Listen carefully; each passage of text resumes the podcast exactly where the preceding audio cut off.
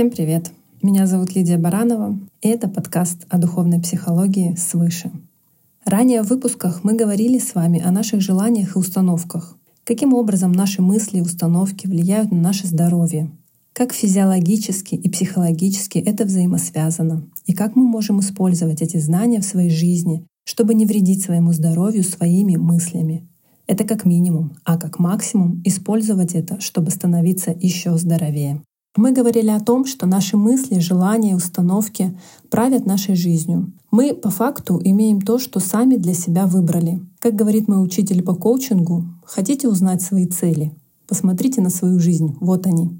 Вот то, что вы истинно хотели и чего достигли. В этом выпуске мы добавим мировоззренческого контекста в эту тему.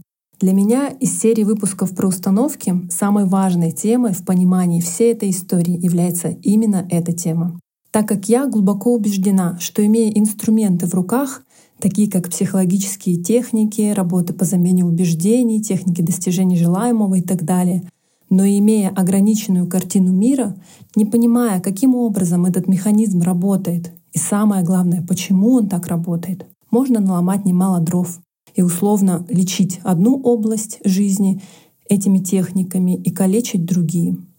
Надеюсь, я достаточно заинтриговала вас. Давайте пойдем уже в тему. Когда исполняются наши желания? Тогда, когда они становятся нашими установками. Если коротко, то путь такой. Наши желания становятся нашими убеждениями и установками, а они уже притягивают события, которые будут подтверждать и реализовывать эти установки. Схема простая, но почему не все желания реализуются? Я отвечала подробно на это в предыдущих выпусках подкаста. Сейчас отвечу коротко, потому что наши подсознательные установки и желания вступают в конфликт с сознательными желаниями и имеют большую силу. Поэтому реализуется то, что находится в подсознании, несмотря на то, что в сознательном поле мы вроде как хотели другого.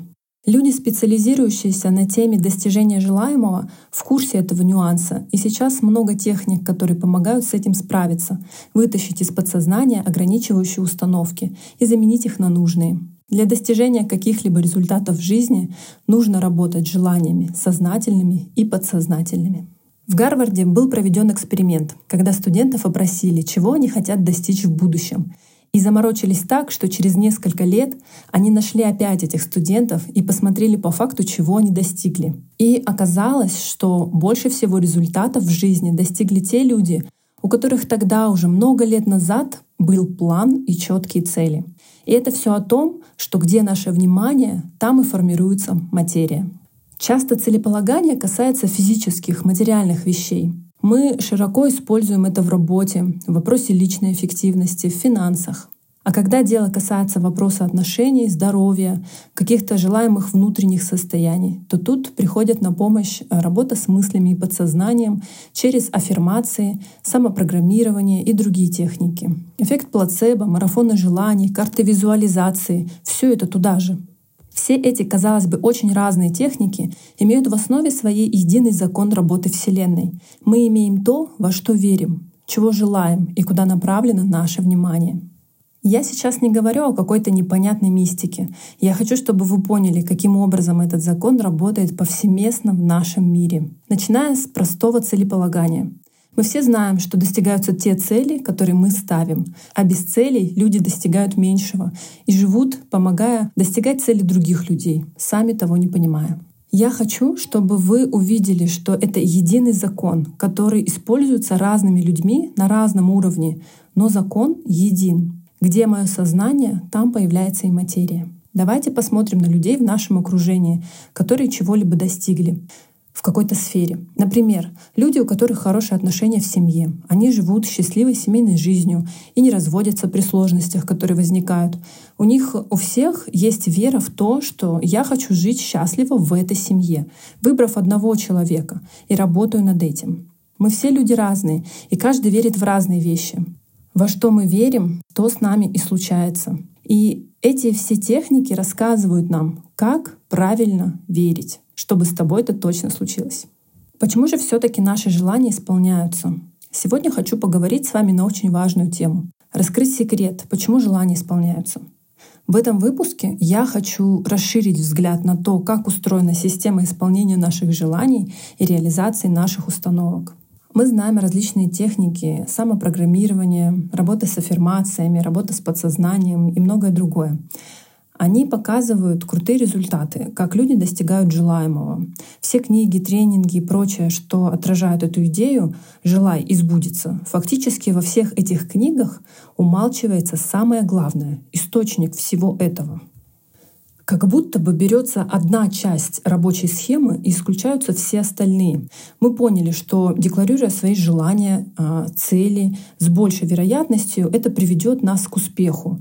И даже самопрограммирование работает. И такое ощущение, что люди поняли как, мы как будто бы нашли этот инструмент и поняли, как это работает. Но мы не задаем себе вопроса, почему. Мало кто интересуется, почему это так работает. Ну, работает и классно. А я хочу поговорить и обратить ваше внимание на очень важные детали в работе этого инструмента. Даже не детали, а посмотреть на него целиком. Ведь момент исполнения желания или исполнения того, во что мы верим, это лишь часть закона мироздания, но не отражает полной картины. И все эти практики прекрасны до тех пор, пока не начинают вредить человеку, так как люди, не имеющие понимания, как устроен этот закон целиком, начинают активно эксплуатировать эту функцию, требования от жизни того, что мне хочется. Это переходит в формат эксплуатации жизненной силы, эксплуатации отношений с высшими силами. Внимание! Ключевая мысль выпуска. Желания исполняются не потому, что человечество обладает такой суперсилой, что любому человеку подвластно все, и не потому, что люди используют какие-то тайные психологические техники, а потому что есть высший источник любви, который заботится о каждом живом существе и как любящий отец с радостью помогает в исполнении желаний своему любимому сыну или дочери. Это описано во всех священных писаниях. Одна эта мысль о том, что каждый из нас имеет свою личную связь с высшим источником, может кардинально поменять жизнь и открыть бесконечные возможности. Высший источник не является некой бесформенной, равнодушной субстанцией. В нем сосредоточена энергия любви, которая выходит из него и направлена к каждому живому существу, каждому человеку. Посмотрите, как устроено все в природе. Высший источник обо всем позаботился. Нет ни одного процесса, который бы был лишний, и все учтено, а, работает как часы. Итак, самая главная мысль выпуска. Желания и цели исполняются не потому, что человек сверхсущество, которому достаточно пожелать, и он может достичь желаемого только силой своего намерения а потому что в мире действует высшая любящая сила, которая имеет нерушимую связь с каждым живым существом. И у нас с ней, у каждого, есть свои взаимоотношения. Мы можем их сознательно не выстраивать, но они есть. Вселенная откликается на наши запросы. Каждый человек находится в зоне ее внимания. Это первый важный момент для понимания работы этого механизма по достижению желаемого. В этой теме есть еще один важный закон мироздания, который работает, признаем ли мы его, знаем ли о нем или нет. И он также влияет на то, сколько и чего мы получаем в нашей жизни. Некоторые люди замечали, что практикуя техники по достижению желаемого, сначала у них все получалось, и результаты поражали воображение. Но в какой-то момент будто бы это перестало работать. Многие говорят, например, о финансовом потолке, который они достигли и далее, что бы ни делали, не могут пробить. И похожие истории в других сферах.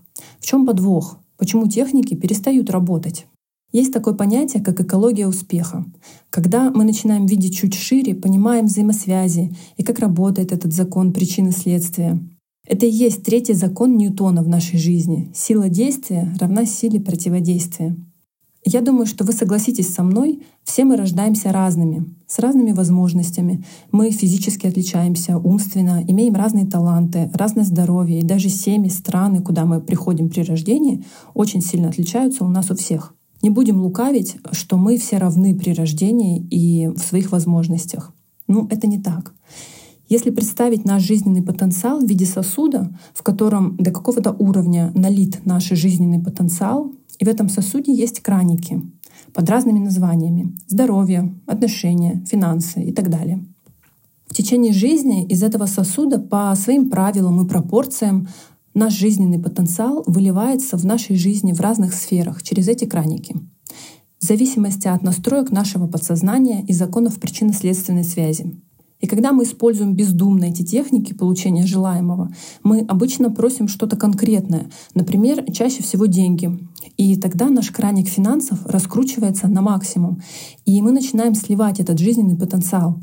Как вы считаете, что происходит с другими краниками? Меняется ли напор оттуда? Конечно, в некоторых кранах он и вовсе перестает бежать. И люди просто сливают свой жизненный потенциал за несколько лет через один кран, а потом смотрят на свой финансовый потолок, разрушенную семью и здоровье. Конечно, я сейчас говорю о крайнем варианте. Бывает, все не так болезненно проходит, но смысл именно такой. Круто, когда люди в процессе жизни понимают, что нужно в этот сосуд еще и что-то наливать, не только постоянно оттуда сливать свой потенциал.